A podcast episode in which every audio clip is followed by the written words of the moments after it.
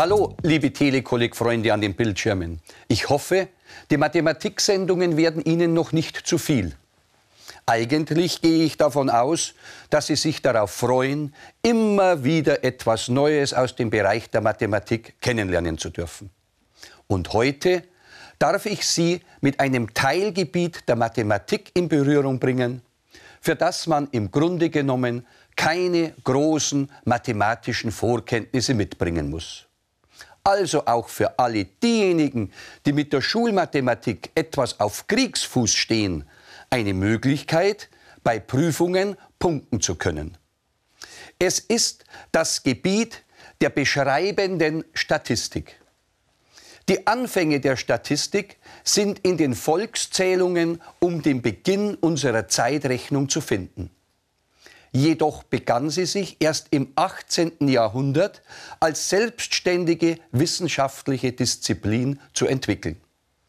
Sie diente dazu, die Merkmale zu beschreiben, die den Zustand des Staates charakterisierten. In den letzten Jahrzehnten ging man von dieser ausschließenden Beschreibung ab und begann mit Hilfe der Wahrscheinlichkeitsrechnung die beschreibenden Daten für Prognosen zu benutzen. Durch diese neue beschreibende Statistik wurde somit ein wichtiges Hilfsmittel für Naturwissenschaft, Ökonomie und Technik entwickelt. Grundsätzlich lässt sich ein Überblick über statistische Vorgehensweisen durch folgendes Schema darstellen.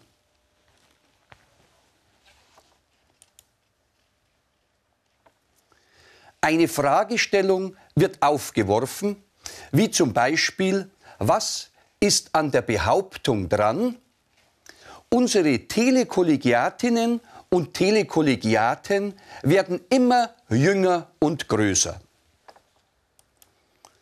Und diese Frage bildet den Start für unsere Untersuchung. Um eine solche Behauptung überprüfen zu wollen, kann man aber nicht alle Teilnehmer am Telekolleg befragen, sondern nur einen ausgewählten Teil der Gesamtheit. Das Problemfeld wird eingegrenzt. Wird nur ein Teil einer Gesamtheit befragt, dann spricht man bei der Datenerhebung von einer Stichprobe. Bei unserer Untersuchung könnte dies eine beliebige Telekollegschule sein. An dieser Schule kommt es zur Erfassung der nötigen Daten. Das Ergebnis der Stichprobe wird in einer Urliste festgehalten, die alle abgefragten Daten enthält. Man nennt alle diese Daten Rohdaten. Die Anzahl der untersuchten Objekte, in unserem Fall die Anzahl der befragten Telekolleg-Teilnehmer, bezeichnet man als den Erhebungsumfang und die befragten Schüler selbst als Merkmalsträger, dazu aber später noch mehr. Es folgt nun die Verarbeitung der Daten. Mit dieser Datenerhebung, der Aufbereitung der Daten und ihrer Darstellungsmöglichkeiten werden wir uns in der heutigen Sendung noch näher beschäftigen. Aus den Rohdaten werden die verdichteten Daten. Und diese geordneten Daten, die nach der Datengewinnung durch die Datenaufbereitung entstehen, helfen uns bei der Beantwortung der eingangs gestellten Fragestellung. Die Antwort erfolgt durch die Interpretation der Daten. Und somit ist der Kreislauf geschlossen. Bevor wir nun an unserem Telekolleg-Beispiel weiterarbeiten werden, möchte ich Ihnen die Begriffe der beschreibenden Statistik nochmals nennen. Die Gesamtheit der statistisch untersuchten Individuen, Objekte und Gegenstände nennt man Grundgesamtheit. Die Teilmengen der Grundgesamtheit heißen Stichproben. Die in einer Stichprobe erfassten Daten sind die Beobachtungswerte und die Eigenschaften der Elemente einer Stichprobe nennt man Merkmale. Für unser Beispiel wären dies das Geschlecht, die Körpergröße und das Alter der befragten Kursteilnehmer. Die verschiedenen Ausprägungen, in denen eine Eigenschaft vorkommt, heißen Merkmalsausprägungen. Die Tabelle zeigt ein Beispiel, wie die verschiedenen Ausprägungen eines Merkmals in einer Stichprobe verteilt sein können. Mehrere Merkmalsausprägungen, gruppenweise zusammengefasst, bilden eine Merkmalsklasse. Diese Einteilung ist dann notwendig, wenn Merkmale mit sehr vielen Merkmalsausprägungen untersucht werden. Die Merkmale selber, Geschlecht, Körpergröße und Alter, teilt man in Skalen ein. Merkmale mit Nominalskala haben als Merkmalsausprägungen Namen oder Bezeichnungen, die lediglich der Kennzeichnung dienen. Eine Rangskala oder Ordinalskala ist die Kennzeichnung von Merkmalen, deren Ausprägungen eine eindeutige Rangfolge haben. Merkmale mit metrischer Skala haben Merkmalsausprägungen, die als diskrete Zahlenwerte oder auch als Zahlenintervalle auftreten können. Die Merkmale mit Nominal- und Ordinalskala werden insgesamt als qualitative Merkmale bezeichnet, mit metrischer Skala hingegen als quantitative Merkmale. Dies alles finden Sie in Ihrem Begleitmaterial nochmals aufgeführt. Doch jetzt zu unserer ersten Datenerhebung an einer Telekolleg-Schule. Good morning, dear students. You're all waiting for the most important lesson of the day, the English lesson. But before we do that, we have a little work to do together. I've got two Forms hier. Also ich habe zwei Bögen. Auf diesem Bogen bitte Name, Adresse und so weiter schreiben. Und dann auf diesem Bogen hier würden wir sehr gern Angaben zum Alter, Geschlecht und Körpergröße bekommen. Ähm, warum müssen wir Alter und Körpergröße angeben? Brauchen Sie vielleicht noch andere Maße von uns? Ja, also es ist überhaupt keine Gefahr hier aber einige behaupten, dass Teilnehmer von Telekolleg im Schnitt jünger und sogar größer geworden sind in den letzten Jahren. Das würden wir gern überprüfen. Ja? Also, ich lasse Sie durchgehen. So Käse wird das noch wenigstens auch diskret behandelt. Selbstverständlich, es gibt überhaupt kein Problem. Wir würden sehr gern Angaben zum Alter, Geschlecht und Körpergröße haben, aber die Namen sind für uns völlig unwichtig. Deswegen brauchen Sie Ihren Namen nicht hinzuschreiben. Sieht da immer das Richtige aus? Ich weiß nicht. Ich denke denk mal schon. Ich meine, es ist ja diskret. Keiner weiß. Und du? Ja. Im Film haben Sie eine einfache Datenerhebung miterleben können. Es wäre natürlich auch möglich gewesen, Geschlecht, Körpergröße und Gewicht abzufragen, um den Body Mass Index unserer Teilnehmerinnen und Teilnehmer zu bestimmen. Wichtig ist, dass vor der Erhebung der Daten Fragen geklärt sind, wie zum Beispiel, wonach soll gefragt werden, welche Antworten sind möglich oder welchen Umfang soll die Stichprobe haben. Nach der Datenerhebung beginnt die Aufbereitung der Daten und ihre Darstellung. Als erstes wird eine Liste erstellt, in der die Beobachtungswerte in der Reihenfolge der Erhebung dargestellt sind. Diese Liste trägt die Bezeichnung Urliste. In unserem Beispiel könnte dies eine nummerierte Liste sein.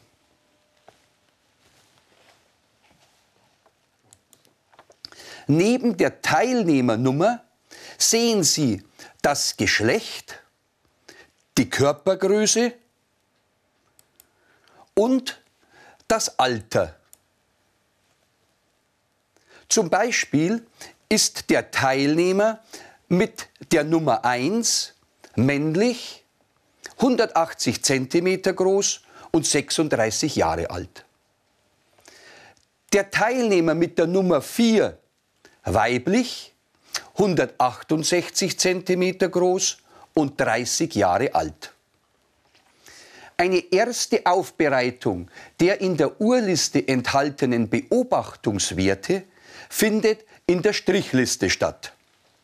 Für die Ermittlung männlich-weiblich erscheint dies sinnvoll.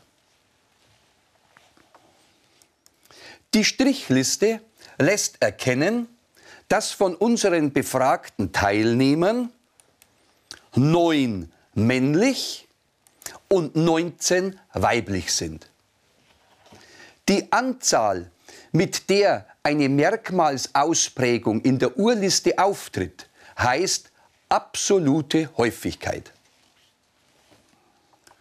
In unserem Beispiel ist die absolute Häufigkeit für die Merkmalsausprägung männlich 9 und die Merkmalsausprägung weiblich 19. Die Darstellung erfolgt in einer Häufigkeitstabelle. Und ab hier wird es nun etwas mathematischer. Ein Auszug aus der Urliste zeigt die Merkmalsausprägungen männlich-weiblich in einer Wertetabelle. Ja, und Wertetabellen kennen Sie sowohl aus der Physik als auch aus der Mathematik bei der Darstellung von Graphen wie Geraden, Parabeln und so weiter. Die Wertetabelle zeigt hier als Häufigkeitstabelle die Merkmalsausprägungen AI mit A1 gleich männlich und A2 gleich weiblich, sowie deren absolute Häufigkeiten n mit n1 gleich 9 und n2 gleich 19. Wären noch mehrere Merkmalsausprägungen dargestellt, würden für die Laufvariable i die weiteren natürlichen Zahlen 3, 4, 5 und so weiter verwendet. Bildet man nun den Quotienten aus der absoluten Häufigkeit von AI und der Anzahl aller Beobachtungswerte, erhält man die relative Häufigkeit. Als Formel dargestellt, die relative Häufigkeit der Merkmalsausprägung AI, kurz geschrieben H für Häufigkeit und AI in Klammern geschrieben, bedeutet von AI ist gleich die absolute Häufigkeit Ni geteilt durch die Gesamtzahl der Beobachtungswerte n. Und nun erinnern wir uns nochmal wir haben doch 28 Teilnehmer befragt. Somit ist die Anzahl der Beobachtungswerte gleich 28. Die absolute Häufigkeit männlich betrug 9. Das war unser N1. Somit beträgt die relative Häufigkeit der Merkmalsausprägung H von A1 gleich 9 durch 28 und für die weiblichen Kandidatinnen H von A2 gleich 19 durch 28. Man könnte dies auch in einer erweiterten Wertetabelle darstellen. in der ersten Zeile die Merkmalsausprägungen AI. In der zweiten Zeile die absoluten Häufigkeiten NI und in der dritten Zeile die relativen Häufigkeiten H von AI. Die Gesamtzahl der Beobachtungswerte ist die Summe der absoluten Häufigkeiten. In unserem Fall n ist 9 plus 19 gleich 28. Die grafische Darstellung der absoluten und relativen Häufigkeiten erfolgt meist in einem Stabdiagramm. Auf der Rechtwertachse werden die Merkmalsausprägungen aufgezeigt und auf der Hochwertachse entweder die absolute oder die relative Häufigkeit. Für unser einfaches Beispiel, da wir nur die Merkmalsausprägungen männlich und weiblich untersucht haben, ergeben sich im Diagramm nur zwei Stäbe. Dies sowohl bei der Darstellung der absoluten Häufigkeit Ni in Abhängigkeit von der Merkmalsausprägung AI, wie auch bei der Darstellung der relativen Häufigkeit H von AI. Anstelle des Stabdiagramms könnte auch ein Säulendiagramm gewählt werden. Kurz gezeigt für die relative Häufigkeit unseres Beispiels. An die Stelle der Stäbe treten Säulen, deren Breite in unserem Beispiel noch keine Bedeutung zugeschrieben wird. Maßgebend ist nur die Höhe der Säulen.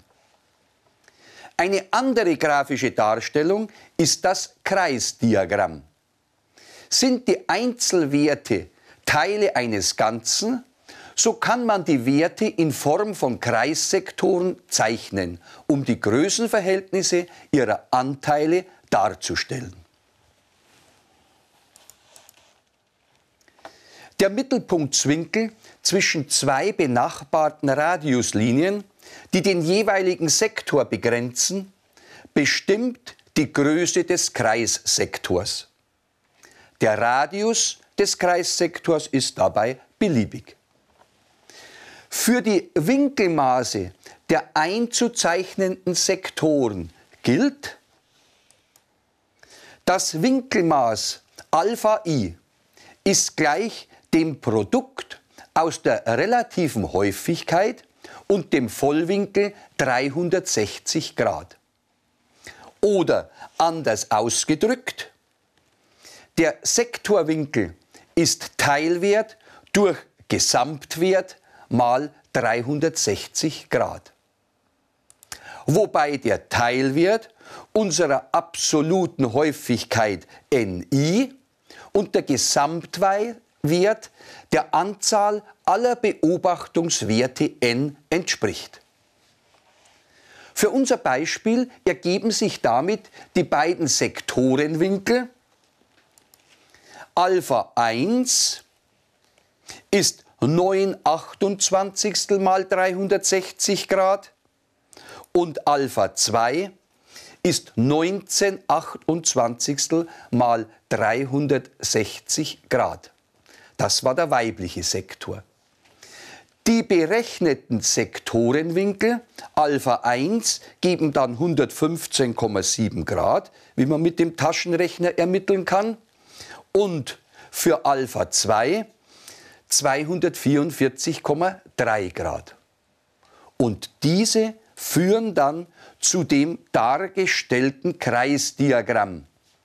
Zur besseren Unterscheidung der jeweiligen Sektoren werden verschiedene Farben verwendet. Statt unterschiedlicher Farben verwendet man auch Muster oder Schattierungen. Kreisdiagramme eignen sich besonders für die Darstellung von Verteilungen und Anteilen. Die Anzahl der Teilwerte sollte aufgrund der Übersichtlichkeit des Diagramms nicht mehr als 10 betragen. Die alternativen Bezeichnungen lauten Kuchen- oder Tortendiagramm, bezogen auf die Schnitte eines runden Kuchens, die den Kreissektoren entsprechen. Computerprogramme erlauben die Anzeige des Kreisdiagramms oder auch des Säulendiagramms und anderer Diagrammarten mit einem 3D-Effekt. Was machen wir jetzt aber noch mit unseren weiteren erhobenen Daten?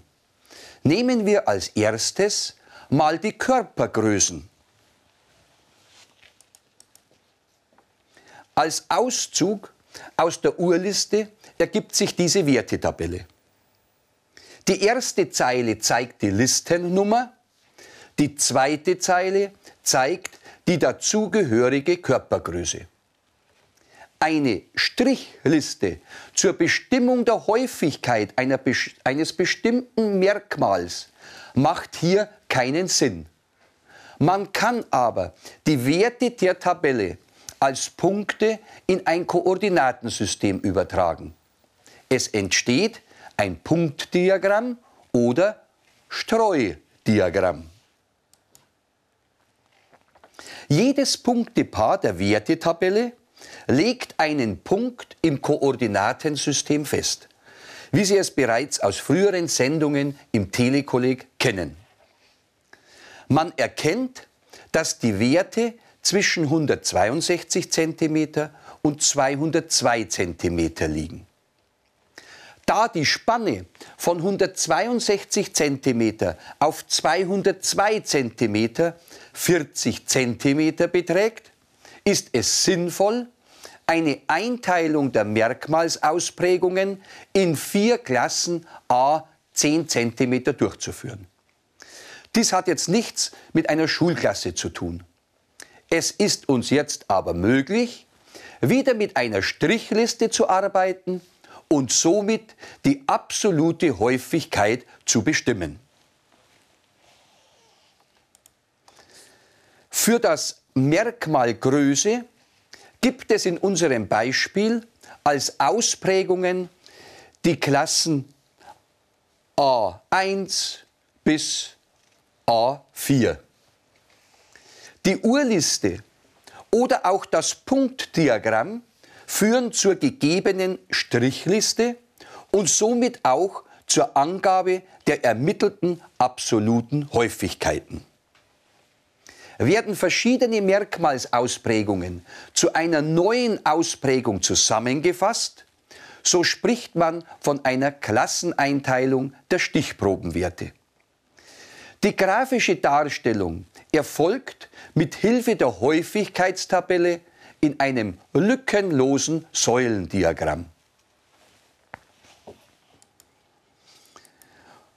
Unsere gegebene Häufigkeitstabelle führt zu einem Säulendiagramm, bei dem auf der Rechtswertachse die Körpergrößen aufgetragen sind und auf der Hochwertachse die absoluten Häufigkeiten. Die Säulen reihen sich ohne Lücken aneinander. Die Klassenbreite von 10 cm wurde jetzt von mir beliebig festgelegt. Hätten wir eine Klassenbreite von 5 cm gewählt, wären doppelt so viele Säulen entstanden. Je geringer die Anzahl der Klassen und somit Säulen ist, desto größer ist die Überschaubarkeit. Der Informationsgehalt ist aber bei geringerer Klassenbreite größer. Es kann weniger manipuliert werden. Wenn wir jetzt in unserem Säulendiagramm das Merkmal Geschlecht in Verbindung mit dem Merkmal Körpergröße einbringen möchten, müssen wir eine neue Häufigkeitstabelle erstellen. Für unser Beispiel ergibt sich dann eine gleichbleibende erste Zeile mit den Intervallen für die Körpergrößen, aber dann zwei in männlich und weiblich unterteilte absolute Häufigkeitszeilen. Grafisch dargestellt ergibt sich ein Doppelsäulendiagramm, in dem männlich und weiblich mit unterschiedlichen Farben eingezeichnet sind. Für die Körpergrößen die Klassen von 162 bis 172 cm und so weiter, ergibt sich keine Verteilung. In den anderen Körperklassen ergeben sich die eingezeichneten Verteilungen. Genauso könnten wir jetzt auch mit den relativen Häufigkeiten verfahren. Aber das gleiche Spielchen mit der Altersstruktur, die ja auch in unserer Datenerhebung enthalten war, könnten wir auch noch betreiben. Dies alles können Sie aber in Ihrem Begleitmaterial nachvollziehen oder auch selbst erstellen. Uns interessiert jetzt viel mehr, was ist an der Behauptung, die Telekolleg-Teilnehmer werden immer jünger und größer wirklich dran.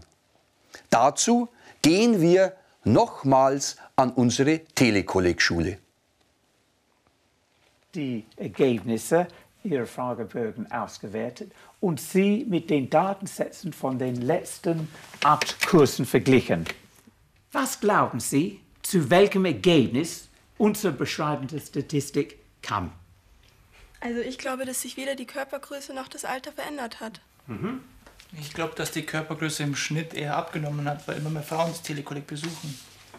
Tatsächlich, tatsächlich hat sich die Körpergröße um zwei Zentimeter vergrößert im Schnitt. Und das Durchschnittsalter ist um drei Jahren gesunken. Und wir haben äh, eine Mischgröße aus den weiblichen und den männlichen Teilnehmern genommen. Aber das ist interessant, oder? Hätten Sie mit diesem Ergebnis gerechnet? Ob ja oder nein, es gibt einen Spruch, der sagt, glaube nie einer Statistik, die du nicht selbst gefälscht hast. Zum Abschluss unserer heutigen Sendung möchte ich Ihnen jetzt noch in Kürze weitere grafische Darstellungsformen von Häufigkeitsverteilungen nennen. Einige Diagrammarten haben wir ja während der Sendung kennengelernt, wie das Kreisdiagramm, das Stabdiagramm, das Säulendiagramm und das Punktdiagramm. Das Balkendiagramm zum Beispiel ist einer der häufigsten Diagrammtypen. Weitere Diagramme sind das Liniendiagramm, das funktionelle Zusammenhänge zweier oder dreier Merkmale in Linienform darstellt. Dann noch das Ringdiagramm und das Pareto-Diagramm als besonderes Säulendiagramm. Zu diesen Arten können Sie im Begleitmaterial genaueres nachlesen. Als letztes noch die Punktwolke, unter der man eine Menge diskreter Werte, die überwiegend in einer gewissen Umgebung liegen, versteht.